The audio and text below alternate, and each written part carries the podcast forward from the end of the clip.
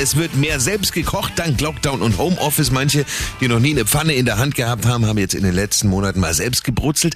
Dann bleibt manchmal so eingebrannte Reste am Boden übrig. Das nervt mich jedes Mal. Machen wir jetzt aber mit dem Teebeuteltrick ganz einfach weg. Der Samstags Lifehack mit Simon.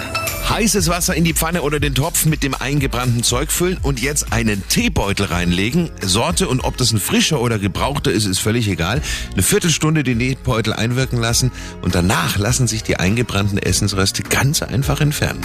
Simon Samstags Lifehack. Jede Woche gibt's neun. Natürlich auch immer noch mal zum Nachhören auf radioarabella.de.